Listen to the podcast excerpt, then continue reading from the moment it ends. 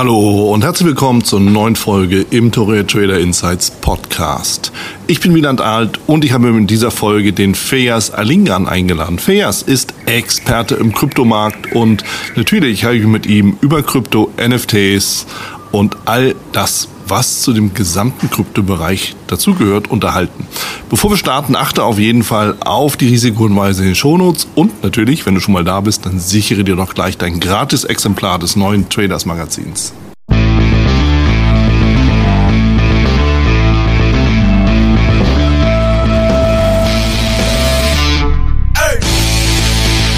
Ich zusammen mit dem Feas Alingan, der mit Blue Alpine Research immer wieder ganz hervorragend berät. Du hast einen täglichen Podcast, du bist auf YouTube mindestens einmal täglich zu sehen, auf Deutsch, auf Englisch. Kurzum, du hast eine ganze Menge zu erzählen. Und deshalb, ja, Verjahrs, bin ich sehr, sehr froh, dass du dir die Zeit nimmst. Es war eigentlich einfach zusammenzufinden, ähm, um mit mir einfach so ein bisschen über das ganze Thema Krypto zu sprechen, aber auch natürlich der ganze Weg von dir in die Anlagewelt, in die Investorenwelt. Und äh, dann lass uns einfach direkt mal starten. Ich freue mich, dass das hier bist. Willkommen.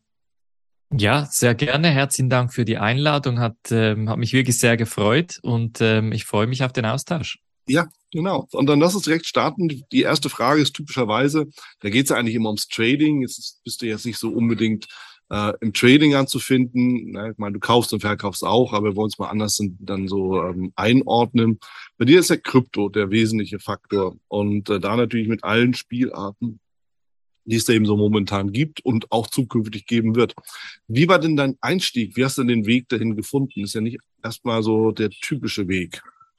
Absolut, ja. Also der typische Weg für mich, ähm, beziehungsweise es war eigentlich ein Umweg über die Finanzkrise 2008. Da mhm. war ich nämlich ähm, kurz vorher, 2007, noch am Gymnasium in ja. der Schweiz und da mussten wir ein Thema für die sogenannte Matura-Arbeit definieren. Die Matura-Arbeit ist so eine Arbeit, ein Dokument, das du schreibst, ähm, bei welchem du eigentlich ein Thema erarbeitest. Und da hat mich eigentlich de, der Finanzmarkt hat mich immer interessiert, nämlich ja das Interesse kam daraus, dass ich im Wirtschaftsteil in der Zeitung immer diese vielen Zahlen und diese Tabellen gesehen habe und ich habe nie wirklich verstanden, was da effektiv gedruckt wird. Und mhm. da dachte ich, komm, ich nehme jetzt das Thema mal auseinander, versuche das irgendwie zu verstehen und habe dann das Thema, wie lege ich erfolgreich an der Börse an? Ja. Ähm, als das war das Oberthema. Ja. Und ähm, dann habe ich natürlich so ein bisschen die Klassiker-Themen erarbeitet, also breite Diversifikation, langer Anlagehorizont etc.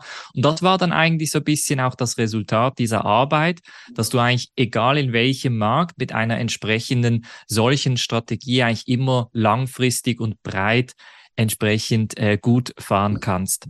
Ähm, die Arbeit war dann schlussendlich für mich, also in meiner Schulkarriere damals noch, ein Erfolg. Mhm. Ich habe dann meinen Wirtschaftslehrer auch kurz danach noch gefragt, als die UBS-Aktie, das war dann kurz vor der großen Finanzkrise, da war die UBS-Aktie zwischen 80 und 90 US-Dollar, die ist dann irgendwie auf 50, 60 US-Dollar oder Schweizer Franken näher gefallen. Und da habe ja. ich meinen Wirtschaftslehrer gefragt und ich habe ihm gesagt, ja, ähm, was denken Sie, ist jetzt ein guter Zeitpunkt, die UBS-Aktie zu kaufen? Ich hatte da irgendwie 700 Franken erspart mhm. und dann meinte, ich, ich vergesse das nie, der, mein Wirtschaftslehrer meinte, ja, so viel tiefer kann sie ja nicht mehr fallen. Mhm. Und das waren, das waren berühmte Worte. Die UBS-Aktie ist dann in der Krise um, glaube ich, 8, 9 US-Dollar oder 8, 9 Franken dann effektiv äh, runtergefallen.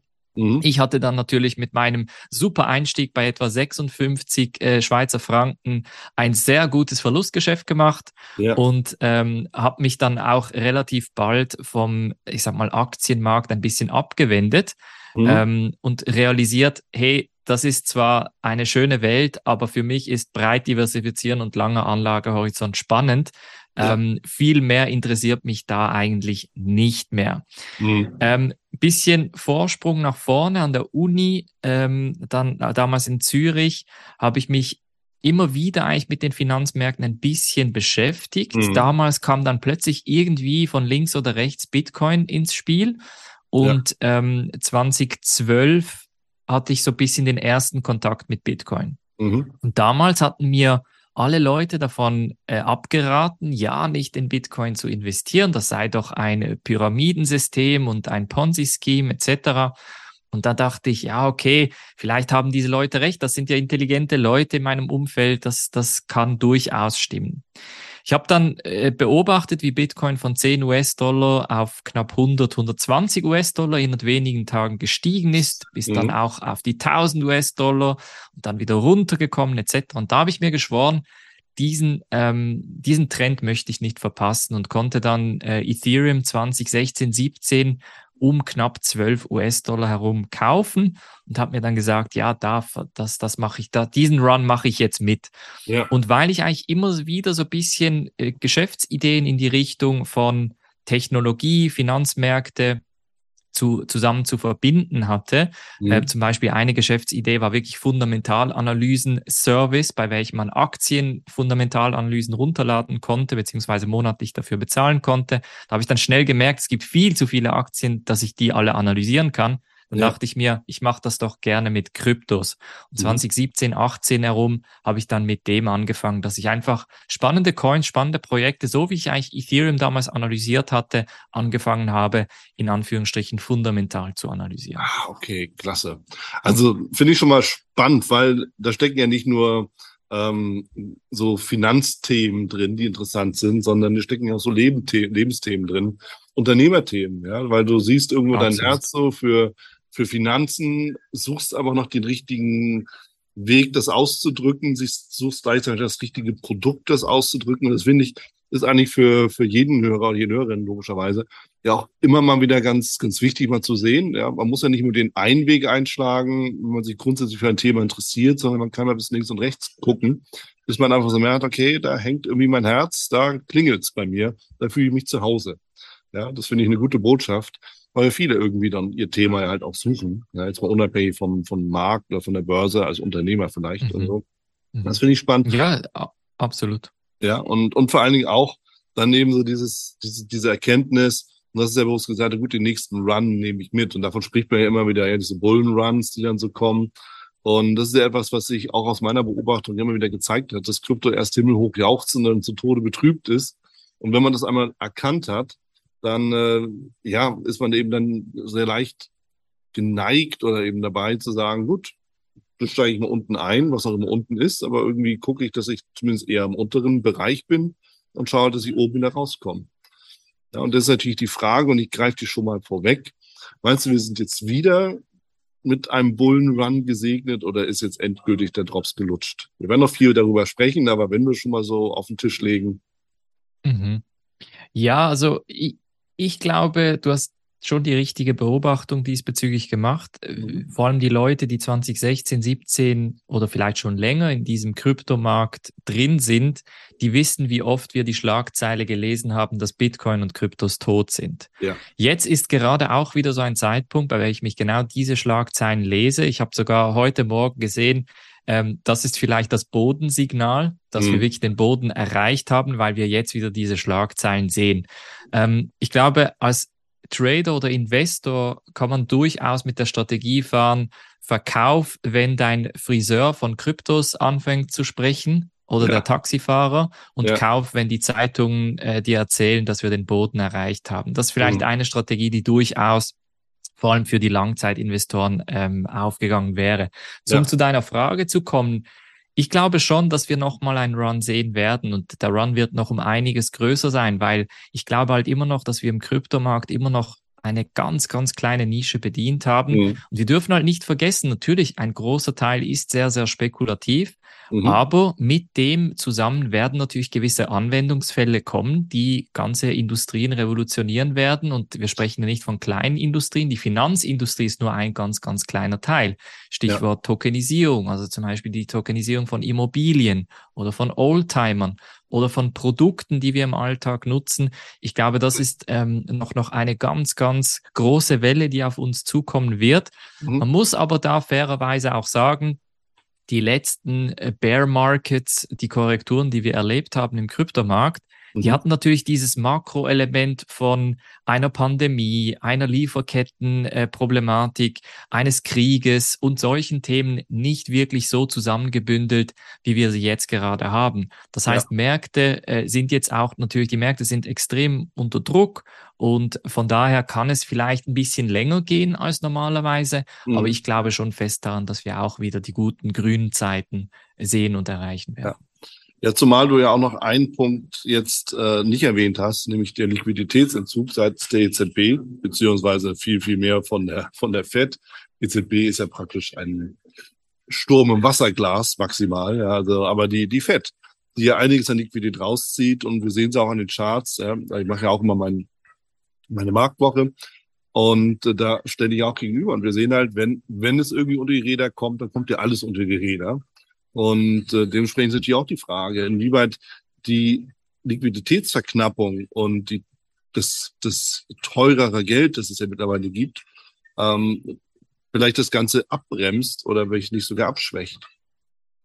Absolut. Und ich meine, machen wir uns, ähm, seien wir ehrlich, das Erste, das du rein investmenttechnisch aufgeben würdest, sind deine Kryptos. Mhm. Du würdest äh, Firmen, die seit 100, 200 Jahren existieren oder Trades, die du relativ erfolgreich fährst, würdest du nicht einfach von heute auf morgen reduzieren, aber du würdest natürlich die eher riskanteren Assets, zu welchen Kryptos nach wie vor zählen, ja. würdest du effektiv dann auch cutten.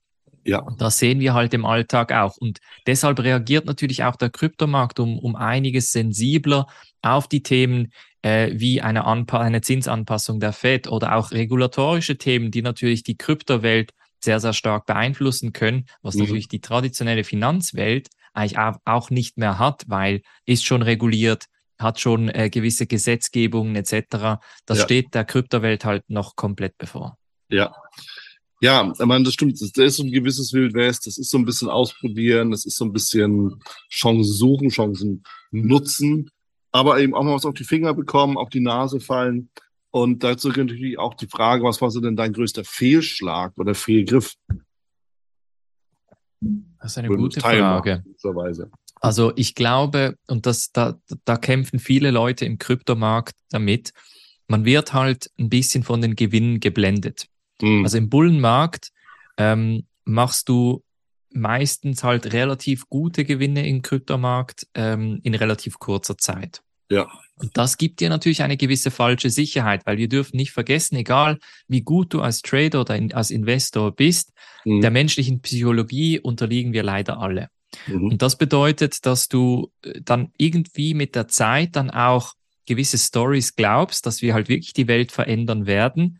Und du fängst dann an, anstatt wirklich Langzeit zu denken, also vielleicht einen Zehn-Jahres-Horizont zu haben, fängst ja. dann an zu denken, hey, wir werden nächstes Jahr die Welt revolutionieren mit diesem neuen Finanzprodukt mhm. und die, die äh, Nationalbanken werden abgeschafft, weil Bitcoin der Bankenstandard oder der Geldstandard wird, etc.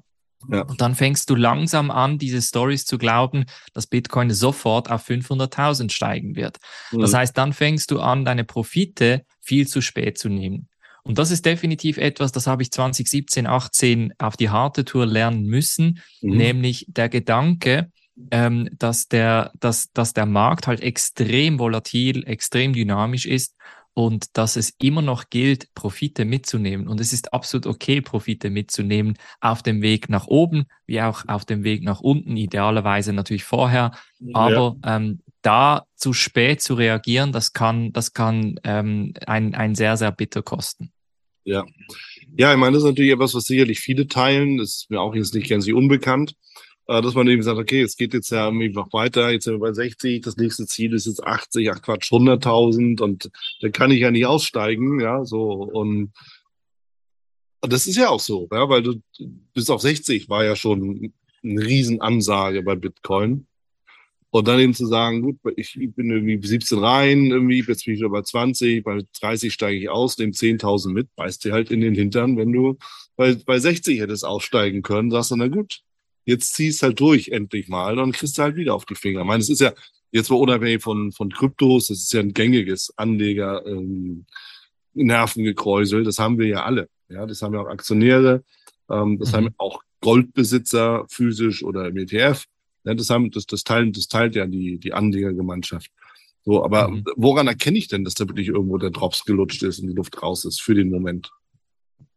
Am Chart? Ja, das ist schwierig. Ja. Also ja, klar. Also ich, ich bin natürlich kein absoluter Chart-Experte. Da bist du ja eher äh, der Erfahrene ähm, in diesem Thema. Aber für mich sind es halt vor allem rückblickend waren es gewisse Themen, bei welchen ich halt wirklich so, wie ich vorhin gesagt habe, wenn der Taxichauffeur oder irgendwie der Friseur oder der Schwiegervater, die eigentlich nichts mit Investments zu tun haben, plötzlich von diesem Thema anfangen zu sprechen, dann ja. ist vielleicht so ein bisschen zumindest eine lokale Spitze erreicht. Ja. Ähm, zusätzlich muss man natürlich auch sagen, Chart-Analyse in Kryptos funktioniert relativ gut. Mhm. Allerdings habe ich das Gefühl, man muss da immer noch einen kleinen Puffer einbauen, weil mhm. die Charts in der Kryptowelt sind halt um einiges volatiler. Mhm. Und ich glaube, diese menschliche Psychologie halt unbedingt Gewinne mitzunehmen oder Verluste zu minimieren etc., die ist um einiges da entsprechend stärker. Und ja. da möchte man halt, ja komm, ich habe jetzt ein 8x hingelegt, komm, ich nehme noch den 10x mit. Mhm. Und manchmal klappt das, oft klappt es eben nicht. Und ja. ich glaube, da muss man halt auch ein bisschen aufpassen. Und ich glaube, Risikomanagement ist ein großes Thema, das in der Kryptowelt missachtet wird. Ja, also ich meine, auf meiner Reise, ich treffe alle möglichen äh, Typen von Menschen, klar. Und viele beschäftigen sich ja auch in irgendeiner Form mit Anlage. Und das, Interessante finde ich halt, ähm, wenn ich halt so gerade, naja, sagen wir so Mitte bis Mitte 20 bis Mitte 30-Jährigen, wenn ich die dann treffe und sage, hey, ich bin Trader und so, dann sagen die erste Frage, was tradest du? Klar. Ja, ich sage Futures, dann gucken mich irgendwie groß an. Dann sagen die, wie tradest du keine Kryptos? So, weißt du, das ist das eine. Dann frage ich, ja, okay, ja, dann, dann reden wir ein bisschen über das Trading. Und dann reden wir auch, frage ich auch mal nach dem Risikomanagement. Und dann kommt da oftmals nicht viel. Genau, eben auch aus dem Grund, ja, weil man hat eben wie den Bullrun nur erlebt und er kennt er das nur. Mhm. Hat mal jemanden kennengelernt, der hat tatsächlich über Nacht halt nur Limit Order für einen Bitcoin reingestellt, weil der Markt halt sagt, der Beobachtung runtergeht in der Nacht oder morgens halt mit mehr Geld aufgewacht. Das geht ja und so, wo ist dann Stop? Brauche ich ja nicht, ja. Der geht ja hoch mhm. dann am Morgen, mhm. bis halt nicht mehr hochgeht. Und dann habe ich den auch nicht mehr gesehen. Ja, das, äh, ja so, solche Stories habe ich 2017, 18 auch viel erlebt. Ja. Ähm, lustigerweise habe ich vielleicht bis auf ein oder zwei sehe ich die Leute auch nicht mehr. Also nee. die, die hat es dann wirklich ähm, finanziell ruiniert leider. Und ich glaube, mhm. das ist auch etwas, das man den Leuten einfach auch mit auf den Weg geben muss. Das Ziel in der Kryptowelt ist im Vergleich zu der Anlagenwelt, bei welchem wir viel mehr erfahrene Leute und professionelle Leute haben, ja. ist, dass du in der Kryptowelt halt idealerweise nicht finanziell ruiniert wirst, sodass du den nächsten Bullenmarkt wieder mitmachen kannst, weil du beim jeden Bullenmarkt ein bisschen smarter durchgehst mhm. und idealerweise da vor allem, das geht jetzt wirklich an die jüngere Audienz, ähm, wir haben halt die 20-, 30-Jährigen mhm. haben halt noch keine richtige, keine richtige Finanzkrise erlebt. Wir wissen nicht, wie es ist, wenn die Märkte richtig, richtig zusammenbrechen. Mhm. Ähm, natürlich in der Kryptowelt haben wir es vielleicht erlebt, mhm. aber meistens waren die sehr, sehr kurz. Mhm. Und ich habe gerade, glaube ich, gestern ein Statement von Nassim Taleb äh, gelesen, der gesagt hat, die letzten 15 Jahre waren wie Disneyland, nicht nur für die Kryptowelt, aber auch für die Anlegerwelt. Ja. Ähm, die Leute wissen, haben ein bisschen vergessen, wie man erfolgreich anlegt, wie man gewisse Sachen bewertet und dass halt nicht alles nur auf Hype und Spekulation aufgebaut werden kann, mhm. sondern dass dahinter auch eine gewisse Substanz existieren muss. Mhm. Und das fehlt halt im Markt extrem stark und das spürt man halt dann auch an den Preisen. Ja. Ja, ich meine, das Thema Substanz ist natürlich ein wichtige, wichtiges Stichwort, das du hier reinbringst, weil natürlich, äh, Bitcoin, Ethereum haben wir mittlerweile verstanden, okay, da ist was dran. Das wird jetzt sich auch so schnell nicht mehr wegdiskutieren lassen. Und da wird es auch nicht so einen geilen Rug-Pull geben, wie beim, ähm, wie hieß er, Squid, Squid Games Token. Ja, der irgendwie von heute auf morgen, ich glaube, da gibt es auch Videos von, von Leuten, die dann live mhm. das irgendwie abgefilmt haben, wie auf einmal das Ding gegen, nicht nur gegen, sondern auf Null gezogen wurde. Zack, weg. Mhm. So, und das sind natürlich dann so Cowboy-Geschichten, ja, klar. So, jetzt aber die Frage, woran erkenne ich denn, ob irgendwas wirklich sinnvoll ist oder, oder ein totaler Scam ist? Ich glaube, das ist eine der wichtigsten Fragen und ähm, definitiv eine der Fragen, mit welcher ich mich im Alltag eigentlich tagtäglich beschäftigen muss, weil ja. eben nach wie vor in dieser Industrie so viele Scams halt herumgeistern. Ja. Ähm, eines, der, das, das Schöne an der Blockchain ist ja, dass eigentlich alles transparent ist. Das heißt, die Transaktionen, die Wallets, das heißt, die Anzahl der Nutzer, ist mhm. alles transparent, das kann man alles nachschauen. Mhm. Das heißt, ein Merkmal, was wir uns da mitnehmen können, ist natürlich die Anzahl der Nutzerzahlen und die Anzahl der aktiven Nutzerzahlen sowie ja. die Anzahl der Transaktionen auf dem Netzwerk zu beobachten. Ja. Weil was wir halt äh, äh, ähm, lernen müssen, ist, dass wir Blockchain-Projekte und Krypto-Projekte ein bisschen wie Tech-Plattformen evaluieren und nicht wie mhm. Tech-Firmen. Das mhm. heißt, wir schauen uns das Ganze von der Nutzerperspektive an. Das heißt, wenn du ein Amazon oder ein Google bewertest, schaust du natürlich auch an, wie viele Leute bauen auf der Amazon Serverinfrastruktur auf. Ja. AWS ist heu heute Nummer eins weltweit in Server-Cloud-Architektur. Das ja. gleiche mit den Google und den Apple App Stores. Du würdest jetzt nicht auf den was weiß ich, irgendwie Samsung App Store eine Applikation zuerst bauen. Du würdest erst im Google App Store oder spezifisch im, im Apple App Store etwas bauen. Und ja. das Gleiche kannst du natürlich mit Kryptoprotokollen auch machen. Du schaust dir die Anzahl der aktiven Adressen an, die Anzahl der Transaktionen.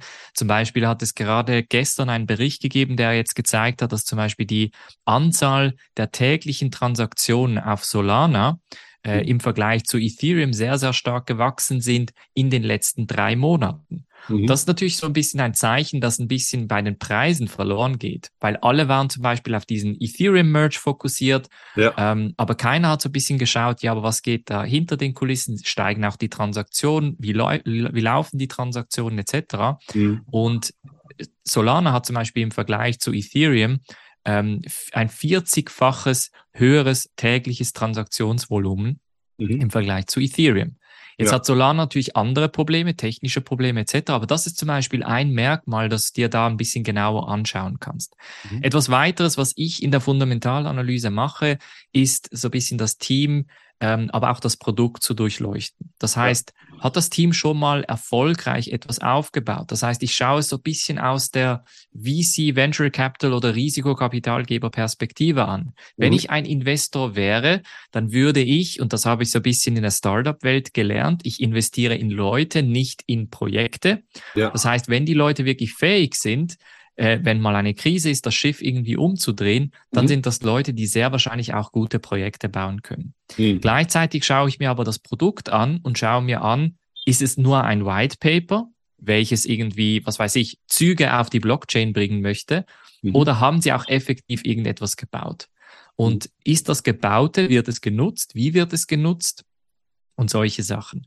In der Krise kommen da natürlich noch andere weitere Faktoren dazu, wie kann das Protokoll Geld verdienen? Wie verdiene ich Geld damit? Kann es als Geschäft existieren? Und solche Evaluierungen, das haben wir natürlich im Bullenmarkt überhaupt nicht, weil ja. du konntest mehr oder weniger blind auf Rot oder blind auf Schwarz setzen und hast so oder so Gewinne mitgenommen.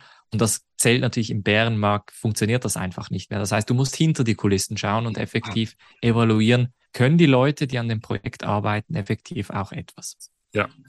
Ja, ich meine, das sind natürlich ganz wichtige Worte und ich meine, am Ende, es gilt natürlich das gleiche wie bei der Aktienanalyse auch oder bei der Unternehmensanalyse. Ja, du schaust ja schon an, ähm, ist aber nur eine Tür in die Wand eingemauert oder ist tatsächlich ein Gebäude dahinter? Ja, ich meine, ja, es gibt Wirecard, das ist, ich meine, das ist der jüngste Skandal der Finanzgeschichte. Ja, da braucht man nicht mal, das ist auch das Interessante, dazu braucht man ja nicht mal irgendwie in die Kryptowelt zu schauen. Es gibt ja den Scam auch schon direkt vor der eigenen Haustür peinlicherweise, aber eben auch am, am Aktienmarkt und dann auch noch im DAX. Also ja, es ist, es ist ja kein Markt frei davon. So, und trotzdem ist natürlich Absolut. dann die Frage, im Kryptobereich diese ganzen neuen Projekte, die da reinkommen. Meine, klar, du mhm. hilfst natürlich den Leuten mit deiner Mitgliedschaft, auch mit deinem Podcast dazu, immer wieder so den Überblick zu bewahren. Aber wenn jetzt wirklich das neue Projekt kommt, gucke ich mir das am besten lieber mal an oder nehme ich aber mal die paar Dollar in die Hand und kaufe ein paar Cent äh, wie tausend Stück oder so. Man lässt sich auch machen.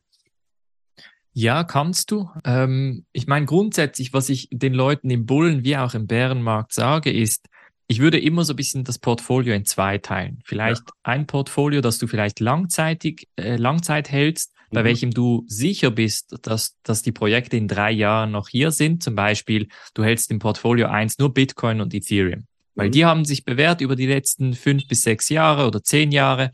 Und da weißt du, da wird aktiv daran gearbeitet, gewisse Staaten oder Firmen bauen auf diesen äh, Infrastruktur auf, etc. Ja.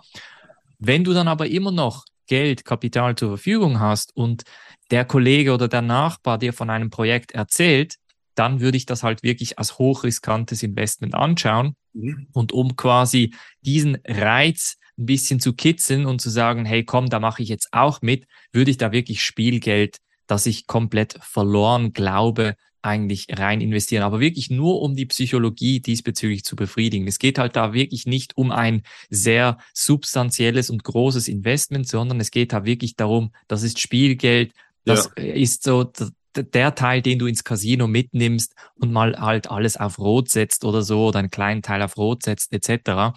Das ja. kann man durchaus machen. Ähm, ich glaube aber wirklich Langzeit und auch hier wieder im Bullen wie im Bärenmarkt ähm, hat sich gezeigt, Langzeit gibt es wirklich sehr, sehr wenige Projekte, die in guten wie in schlechten Zeiten an deiner Seite stehen ja. und ähm, da auch weiter daran gearbeitet wird. Mhm. Aber wenn es Projekte gibt, ähm, die du halt extrem spannend findest und wenn sie natürlich auch nicht komplett seriös sind etc., musst du natürlich extrem aufpassen. Ähm, aber in dieser Welt ist es halt immer noch möglich, auch mit unseriösen Projekten leider Gewinne zu erwirtschaften. Ja. Und das muss man dann halt auch selber für sich entscheiden, ob das ethisch okay ist oder nicht, ähm, ja. ob man das rein aus Trader-Perspektive anschaut. Ich kann dir da eine Story erzählen. Ich hatte vor zwei Wochen jemanden kennengelernt, der hat auf einer eher unbekannten Blockchain gibt es dezentralisierte Applikationen und mhm. da kommen jetzt immer wieder neue Projekte auf den Markt. Mhm. Er hat mir gesagt, Hand aufs Herz, 98, 99 Prozent dieser Projekte sind sogenannte Scam Coins. Ja. Also die haben nichts dahinter, aber er tradet die sehr, sehr, sehr profitabel. Mhm. Und er nutzt einfach diese Liquidität und schaufelt sich damit einen Profit. Jetzt ja. kann ich natürlich mit dem persönlich nichts anfangen. Mhm. Aber für ihn ist das ein Businessmodell und das muss halt auch wieder jeder Trader ein bisschen selber entscheiden, ob er oder sie ähm, solche Projekte traden möchte oder ob er oder sie sagt, nein, ich investiere da wirklich mehr oder weniger Langzeit oder in die Technologie oder an was ich glaube. Ja, ich meine, mit Kryptos hat sich auch einiges getan im Laufe der Jahre. Wenn man früher immer nur darüber, ja, früher, das ist auch schon geil, ja, aber wenn man sich sonst immer Gedanken gemacht hat darüber, ich spekuliere ausschließlich auf Kurssteigerungen. Hast du ja mittlerweile in den letzten, korrigiere mich bitte, zwei, drei, vier Jahren vielleicht, die Möglichkeit ja auch sowas wie Zinsen zu bekommen, Dividenden, um da mal so einen Vergleich herzuziehen. Ja? Also über Staking kannst du zumindest ein paar von den Kryptos dann ähm, halt auch gewinnbringend anlegen und die Renditen lassen sich ja durchaus sehen. Und dann kannst du noch mal einen drauflegen mit Liquidity Mining und dann kannst du noch mal eine Schippe darauf haben. Ähm, wie siehst du sowas und könnte das nicht zum Beispiel auch ein Grund sein, warum die Leute eben sagen, nee, dann sitze ich halt auf meinen Stücken, krieg halt immer was zugespielt und wenn es dann wieder losgeht, dann habe ich viel mehr, ohne dass ich mich groß bewegen musste. Absolut. Also ich glaube, die, die DeFi-Welt, also die dezentralisierte Finanzwelt, ähm, ja. die genau solche Staking und Liquidity Mining und Liquidity Pools etc., solche Möglichkeiten zur Zinsgenerierung anbietet, mhm. ist natürlich sehr, sehr lukrativ und spannend. Mhm. Man muss aber auch sehen, auch in der DeFi-Welt gibt es technische Probleme, gibt es Hacks, gibt es Rugpulls und gibt es Probleme, bei welchem halt auch die Coins verloren gehen können. Ja. Das heißt, manche Leute sind da sehr konservativ und sagen, gut, ich habe meine Recherche getätigt, ich habe ein Projekt analysiert, ich glaube daran, mhm. ich habe mir die Coins geholt und die halte ich jetzt auf meinem Wallet oder unter dem Kissen und warte jetzt einfach mal drei Jahre, bis das Ding durch die Decke geht. Wer jetzt aber sagt, nein, ich möchte aktiv in der Community partizipieren, ich möchte etwas beisteuern und dafür mit 5, 10, 15 Prozent belohnt werden im Jahr, der kann dann natürlich genau in Staking etc. einsteigen. Ja. Meine, die zweitgrößte Krypto ähm, der Welt, Ethereum, ist ja jetzt genau auf äh, Proof of Stake umgestiegen, mhm. letzte Woche erfolgreich. Ja. Und man geht davon äh, aus, dass du mit äh, deinen Ethereum, die du in den Staking Pool gibst, etwas zwischen fünf bis sieben Prozent pro Jahr generieren kannst, weil du quasi am, aktiv am Netzwerk partizipierst und eigentlich zur Sicherung mithilfst. Und fünf ja. bis sieben Prozent in diesem Markt können sich durchaus sehen lassen. Natürlich, dein Grundinvestment reduziert sich preislich, aber du bist ja dann eben in guten wie in schlechten Zeiten mit dabei und ja. nimmst dann entsprechend den Bullenmarkt natürlich auch mit, plus noch die Zinsen, die du entsprechend ja. generiert hast. Ja.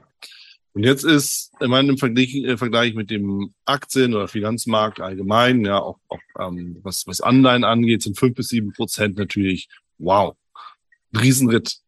Guckst du aber DeFi-Chain an mit äh, äh, DeFi US-Dollar, da redest du über was? 70 Prozent, 80 Prozent, also mittlerweile ja auch nicht mehr, aber das ist dann ja auch mal so durch die Communities durchgereicht worden, wo man sagt, okay, da gehst du halt mal rein und hast innerhalb eines Jahres mehr oder weniger fast alles mit Zins- und Zinseszinseffekt, kommst dann mehr oder weniger auf die 100 Prozent.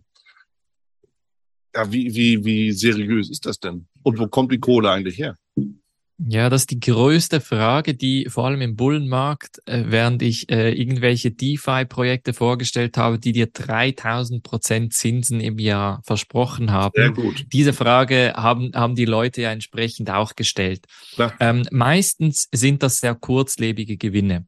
Mhm. Das bedeutet, dass äh, in den meisten Fällen diese Protokolle das Ganze mit einer Token-Emission finanzieren. Das heißt, mhm. es werden einfach weiter Token gedruckt ja. und so so generiert man eigentlich diese Zinsen. Ähm, das Problem ist natürlich, wenn da alle partizipieren möchten, dann bricht der, der Zinssatz zusammen oder ja. aber du verlierst einfach an der Inflation des Tokens. Mhm. Das heißt, daher ist es auch extrem wichtig, dass du die Tokenomics dieser Projekte beziehungsweise die Token Emissions, also die Emission, die Ausgabe der Tokens entsprechend analysieren kannst, mhm. um dann zu sagen, okay, wie nachhaltig ist das Ganze?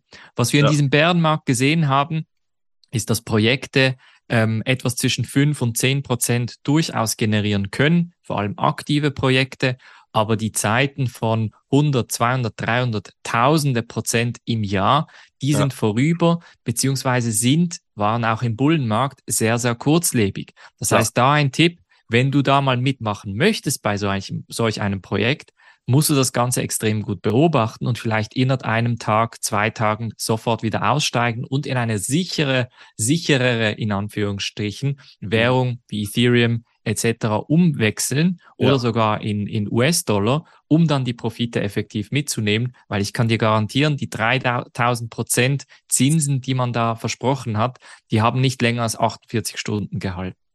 Klar. Ich meine, das ist, so wie ich das verstanden habe, das ist ja auch so ein Pool und je mehr halt da abschöpfen, umso geringer wird natürlich die Rendite, weil man teilt sich ja ein oder dasselbe mit immer mehr Leuten, ja, ist ja klar. So, und damit, aber das ist ja dann so eine vielleicht naive Vorstellung, aber dann hast du ja im Endeffekt auch so einen Effekt, ähm, dass sich halt so eine Mondrenditen ziemlich schnell angleichen an ein wie auch immer geartetes normales Marktniveau. Inwieweit ist das denn dann eingeplant? Kann es sein, dass man, oder kann es vielleicht sein, dass die Leute oder dass die, die Herausgeber eben wirklich sagen, gut, ähm, wir, wir, wir wollen ja eh nur die Maximalzahl haben und wir berechnen es eben so, dass wir halt die Kosten, naja, dass wir das eben für uns kostengünstig machen, die Community beteiligen, aber dann haben wir nachher so einen Effekt, dass wir halt bei fünf Prozent sind von mir aus und dann haben wir aber auch den den Ansatz oder die Anzahl an, an Coins oder Token, die wir eigentlich auch haben wollten. Das ist durchaus realistisch und ich glaube, mittlerweile planen die Projekte genauso. Mhm. Ähm, ich habe lange auch ähm, darüber berichtet, dass diese Zinssätze, die ziemlich verrückt und hoch waren, grundsätzlich eigentlich wie Marketingausgaben für die Firmen sind. Es ist eigentlich ja. eine Möglichkeit, Kunden zu akquirieren für einen entsprechenden Preis und der Preis ist dann der Preis des Tokens ja. und dass du dann halt sagst, gut, wir vergeben mehrere hundert, mehrere tausend Prozent und das sind deine Marketing-Akquisitionskosten. Sobald ja. du diese Kosten natürlich irgendwie oder die Kunden erhalten hast, kannst du die Kosten langsam runterschrauben und das macht dann natürlich der Smart Contract automatisch, weil mhm. der Pool natürlich ganz anders ist, wenn zehn Leute drin sind versus wenn 10.000 oder 100.000 Leute drin sind. Mhm. Ich meine, das hört sich direkt danach an. Ich spreche es mal auch aus vom Namen her. Bitte keine Werbung, auch keine Empfehlung. Höchstens sich mal irgendwie zu informieren, aber das ist immer eine gute Idee. Äh, Crypto.com ist ja irgendwie damit auch letzten Endes so ein bisschen ich will nicht vielleicht sagen, in Verruf geraten, aber man hat zumindest kritisch diskutiert, formuliert es mal so, ja, von großen Einsteigerpaketen über verschiedene Kreditkartenmodelle, Beteiligungsmodelle, dann kriegst du ein Paket mit Mütze zugeschickt und am Ende wird dann alles runtergeschraubt und die Community guckt in die Röhre. Ja, das ist Absolut, ja genau ja. das, was du jetzt eben gerade geschildert hast. Wobei ich da noch eine ganz kleine Differenzierung machen möchte. Crypto.com ist natürlich in der Sparte der CFI, also Centralized Finance Applikationen aktiv. Ja. Ähm, die Protokolle, die mit den verrückten Zinssätzen etc., die findet man halt eher in der DeFi, also in der dezentralisierten Finanzwelt.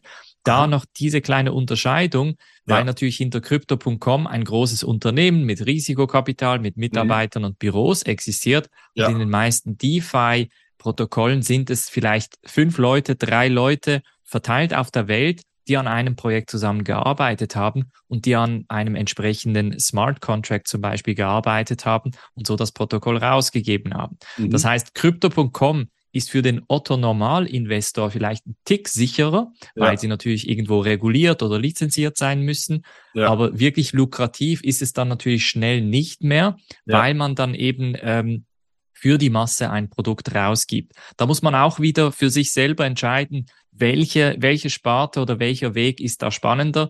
DeFi-Welt sicher sehr, sehr viel riskanter, aber dynamischer mhm. und die CeFi-Welt da ein bisschen sicherer, aber entsprechend äh, weniger, weniger hohe Renditen.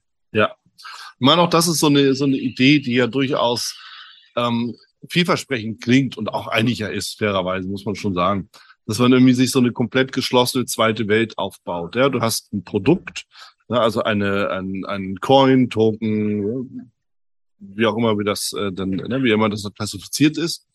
Dafür kriegst du Zinsen, dann kannst du das auf deine Kreditkarte überspielen, mit der Kreditkarte einkaufen gehen. Bist du eigentlich in einem fast schon komplett geschlossenen System. Wie sehr gefällt das denn dem Staat und den Notenbanken? Ja, das ist eine gute Frage. Ich glaube, es gefällt dem Staat und den Notenbanken so lange, bis man, ähm, solange man klein genug ist. Ich glaube, sobald ja. es eine gewisse Größe erreicht, ähm, wird es entweder zur Regulierung führen, wird es zu anderen äh, Problemen führen, ja. bei welchem dann diese Systeme plötzlich äh, mit den Regeln spielen müssen oder gewisse Kryptos komplett rausnehmen müssen. Mhm. Zum Beispiel werden natürlich viele dieser äh, Kreditkartenanbieter oft nur zentralisierte Stablecoins wie zum Beispiel USDC oder USDT mhm. reinnehmen. Keine ja. dezentralisierten Stablecoins wie zum Beispiel DAI.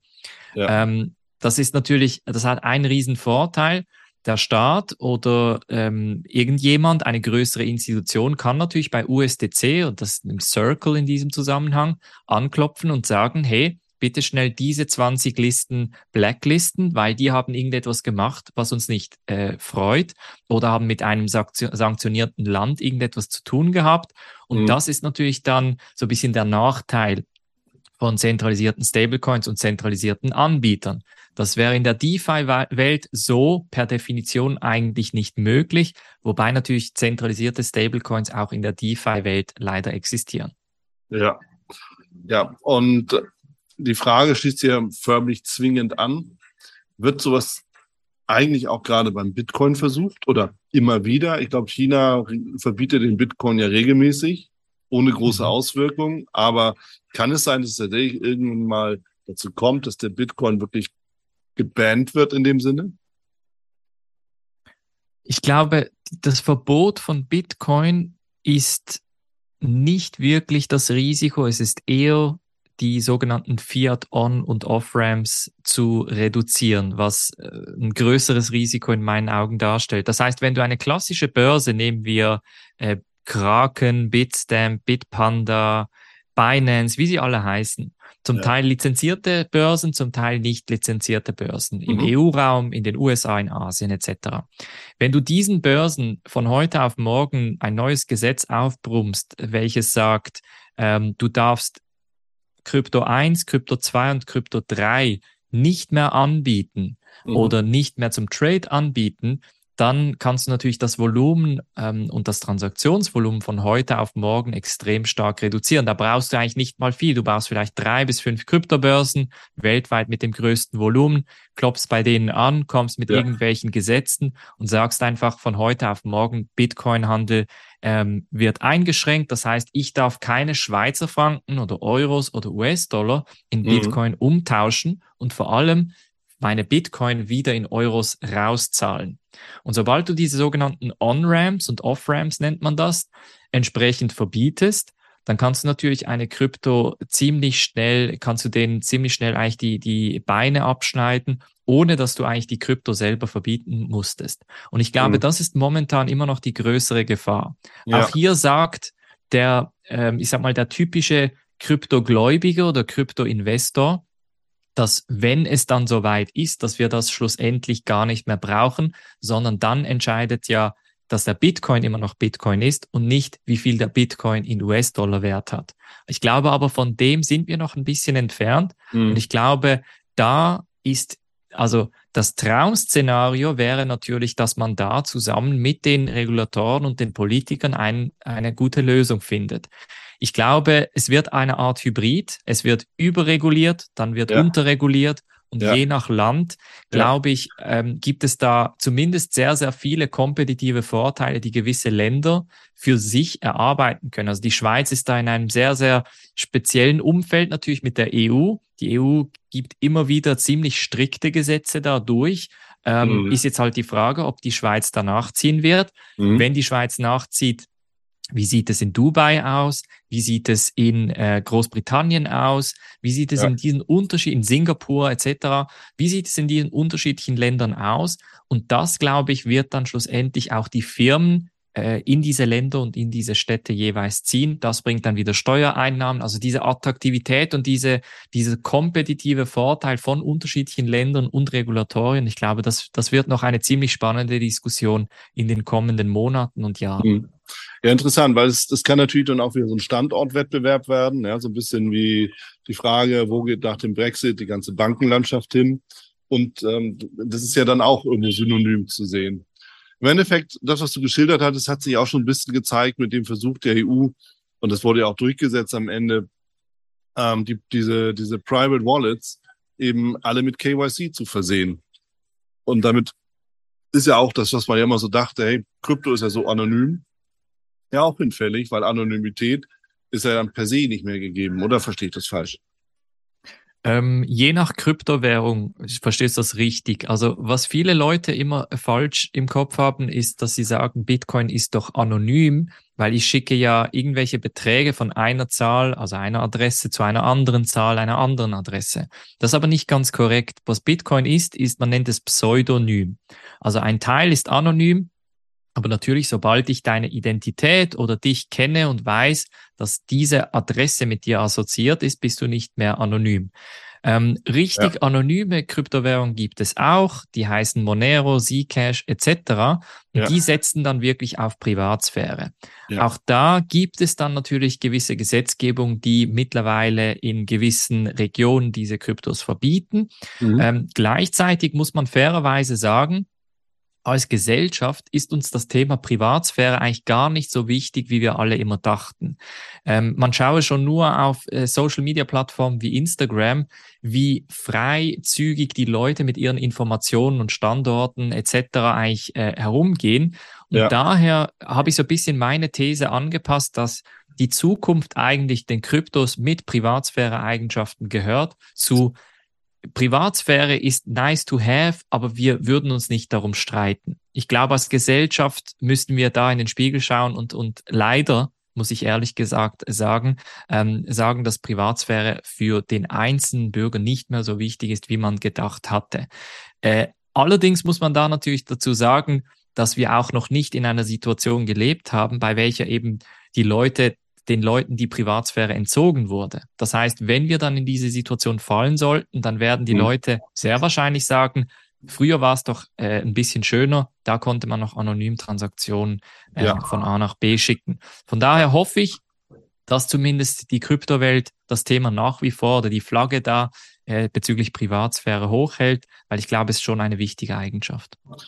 Ja, die Frage war auch mit dahin gedacht oder dahin gestellt, das Thema Privatsphäre, weil es natürlich auch darum gehen kann. Und das haben wir in Kanada gesehen, als die Trucker den Aufstand geprobt haben, die unterstützt wurden mit Kryptos, dass dann irgendwie kam, okay, Freunde, ihr glaubt zwar, ihr seid unantastbar, seid ihr aber nicht. Und zack, wurde alles eingefroren. So. Und dann sind wir eben wieder dabei, dieses Thema Anonymität, wie es ja nur Bargeld ver verspricht ja, wenn du dich irgendwo in den dunkelsten Ecken Bangkoks rumtreibst, dann hast du vielleicht lieber Bargeld dabei, ja, zum Beispiel.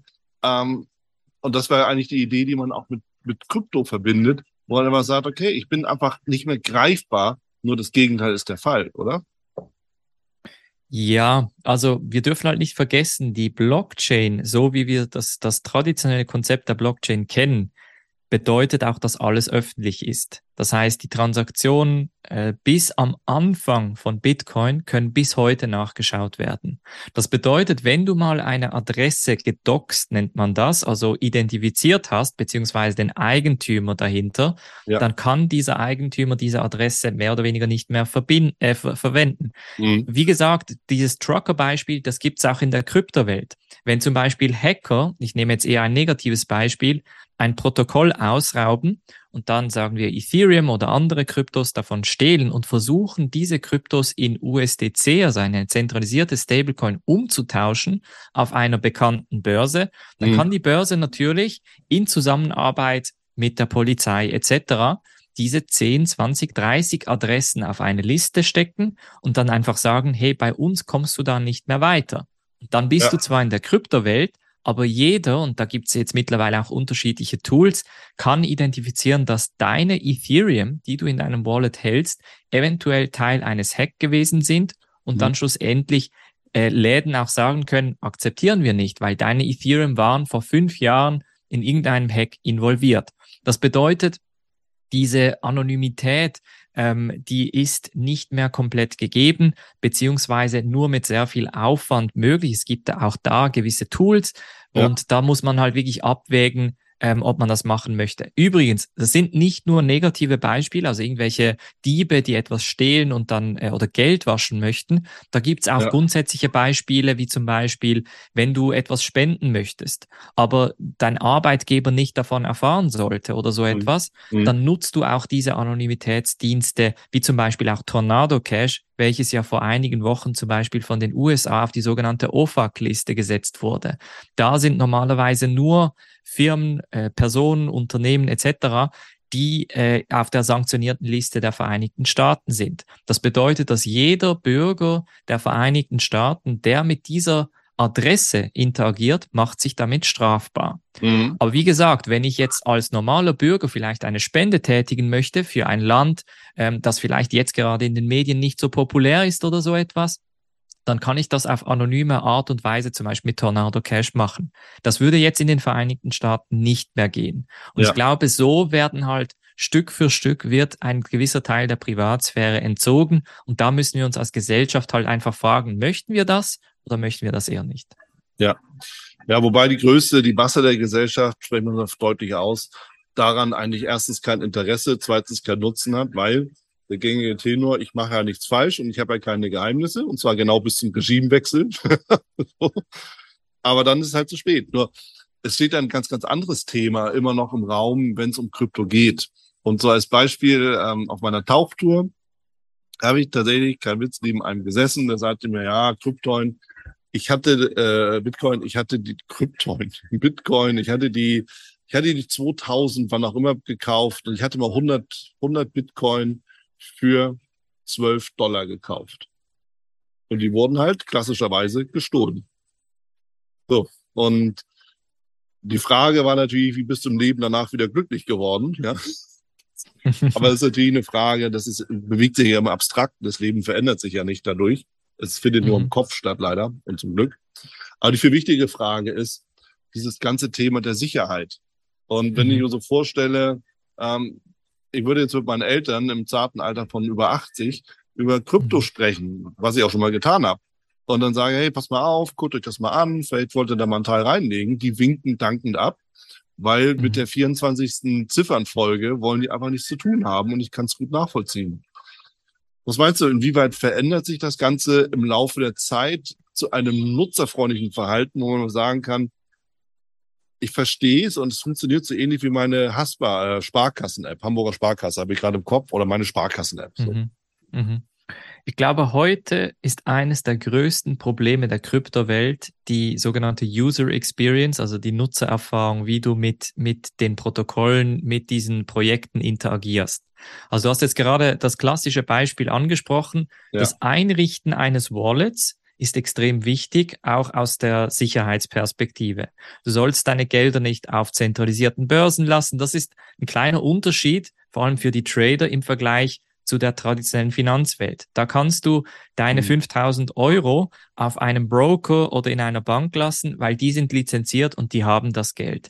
In einer Krypto, in der Kryptowelt kannst du das Geld nicht unbedingt auf der Kryptobörse lassen, weil unter Umständen werden die gehackt und das Geld wird gestohlen. Die sind dann aber ja. eben nicht lizenziert, das heißt, sie müssen das Geld gar nicht aufbewahren. Lange Rede, kurzer Sinn. Wenn du wirklich den sicheren Weg fahren möchtest, solltest du idealerweise ein Wallet einrichten. Mhm. Die Einrichtung eines Wallets oder auch schon nur das Versenden von Bitcoin, von Ethereum, ist mir egal, welche Kryptowährung, ist nach wie vor viel zu komplex. Also das jemandem zu erklären, der kaum einen Computer bedienen kann, ja. ist ein absoluter Horror. Ich ja. weiß es, weil ich das tagtäglich eigentlich machen muss, weil ich zum Teil auch absolute Anfänger in meiner äh, Gruppe oder in meiner Community betreue. Ja. Ähm, es ist extrem schwierig und ich glaube, wir sind da noch einige Jahre davon entfernt. Gleichzeitig ist natürlich der Upside, also der mögliche Gewinn da, dadurch auch gegeben, weil eben die Landschaft so durchlöchert und intransparent ist, dass du entsprechend auch viel größere Gewinne mitnehmen kannst. Weil stell dir vor, wenn das Nutzen von Kryptoprotokollen so einfach wird wie das Verschicken einer SMS oder wie das Verschicken eines Tweets, dann kann ich dir garantieren, dass die außergewöhnlichen Gewinne nicht mehr so einfach möglich sind wie früher.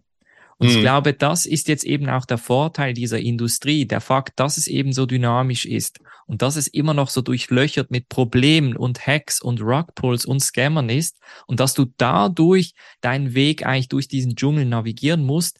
Idealerweise wirst du dann auch entsprechend mit besseren Gewinnen belohnt.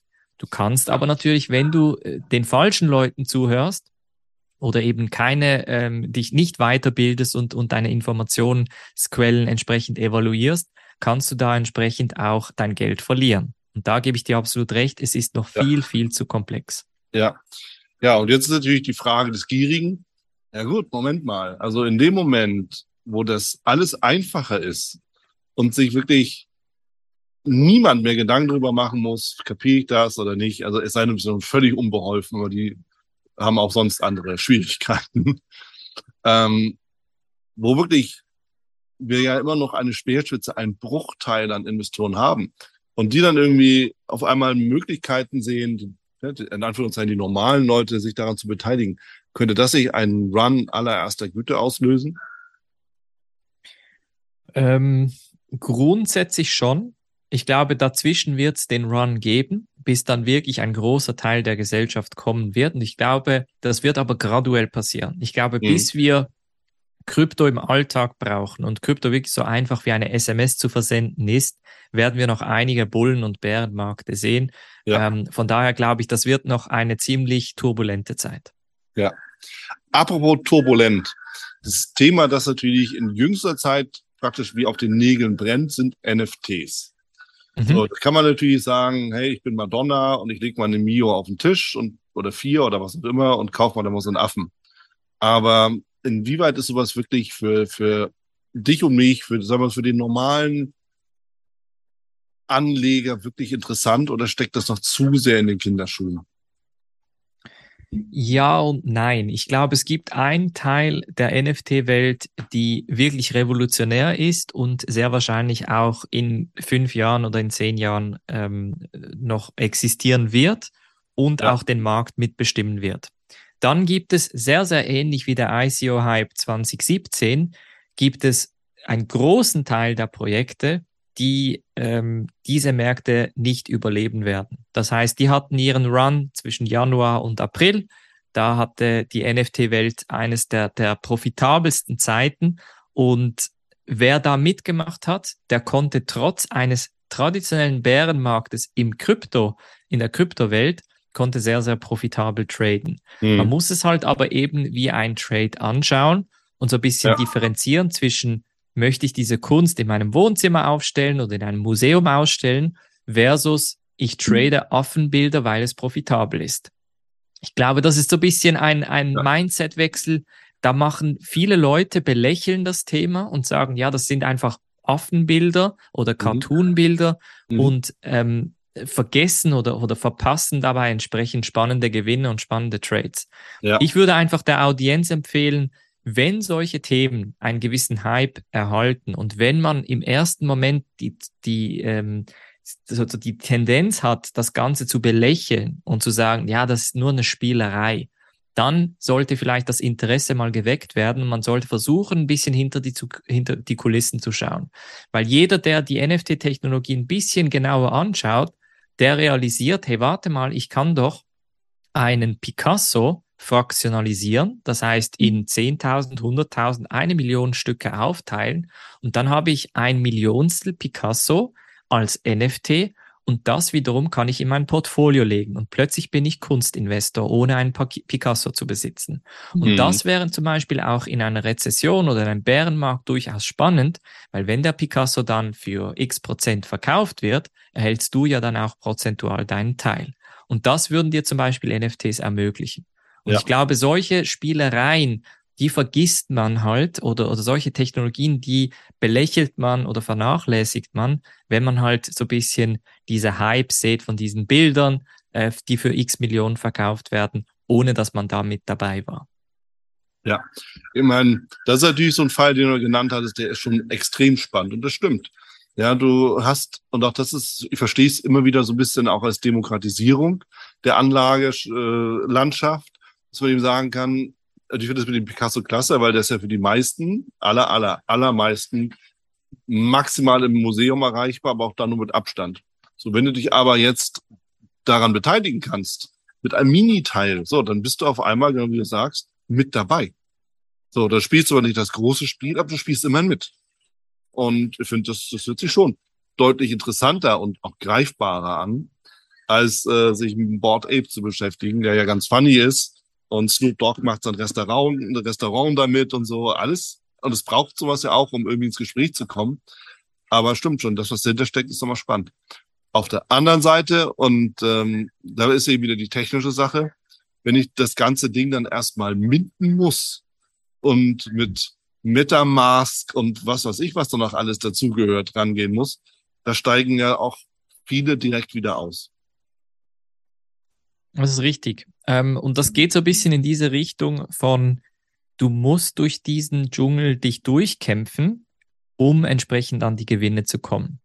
Also du musst dir das so ein bisschen wie eine Abenteuerreise vorstellen, die du idealerweise komplett offen mit einem offenen Mindset angehst. Wenn du ja.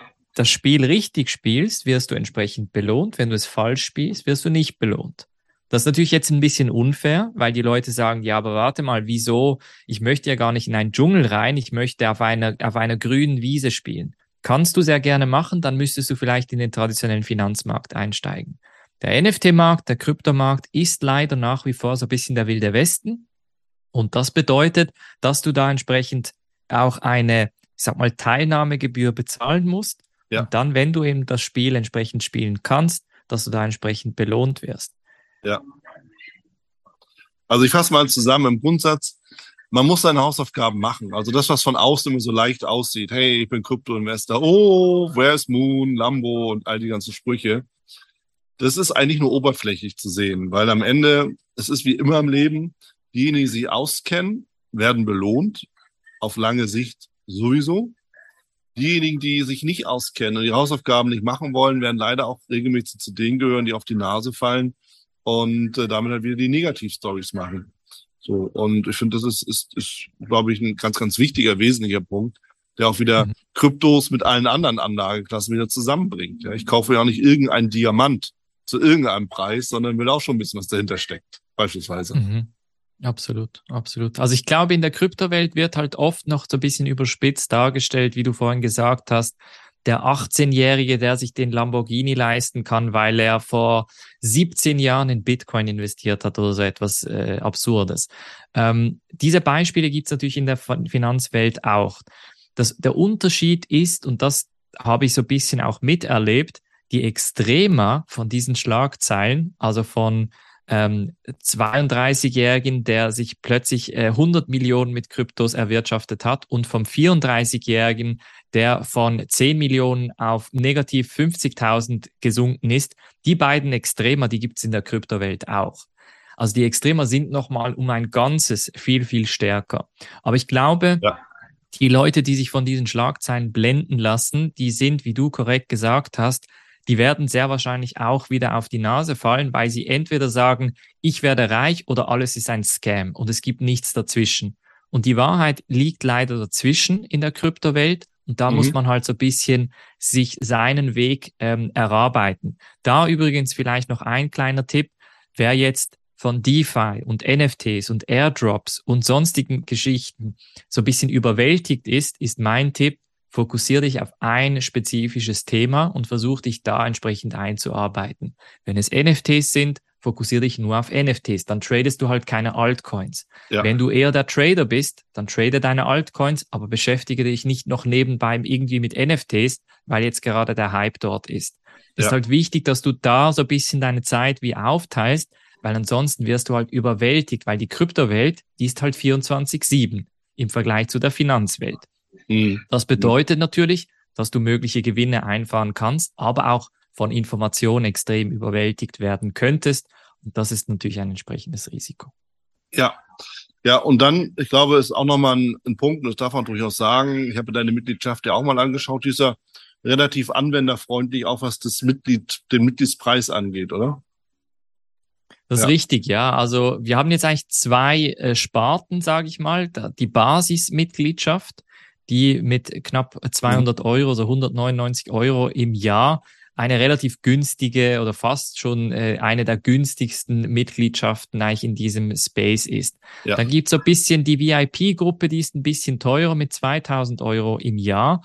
Aber da kriegt man dann auch ein bisschen mehr persönliche Betreuung, persönliche Tipps etc., wie man diesen Dschungel ein bisschen, bisschen besser navigieren kann. Und ich glaube, es ist halt schon wichtig, vor allem für Anfänger, aber auch für Leute, die aus der traditionellen Finanzwelt kommen, wie übrigens ein großer Teil meiner Community, die wirklich auch schon in Aktien, Immobilien investiert haben und die auch überraschend nicht nur, es sind nicht nur 18-jährige Lambo-Leute, sondern es sind mehrheitlich 30, 40 plus Leute, die im Leben stehen, die ein ja. Investment bereits haben und einen kleinen Teil vielleicht in Kryptos investieren möchten und ja. sich auch entsprechend das Wissen aufbauen möchten.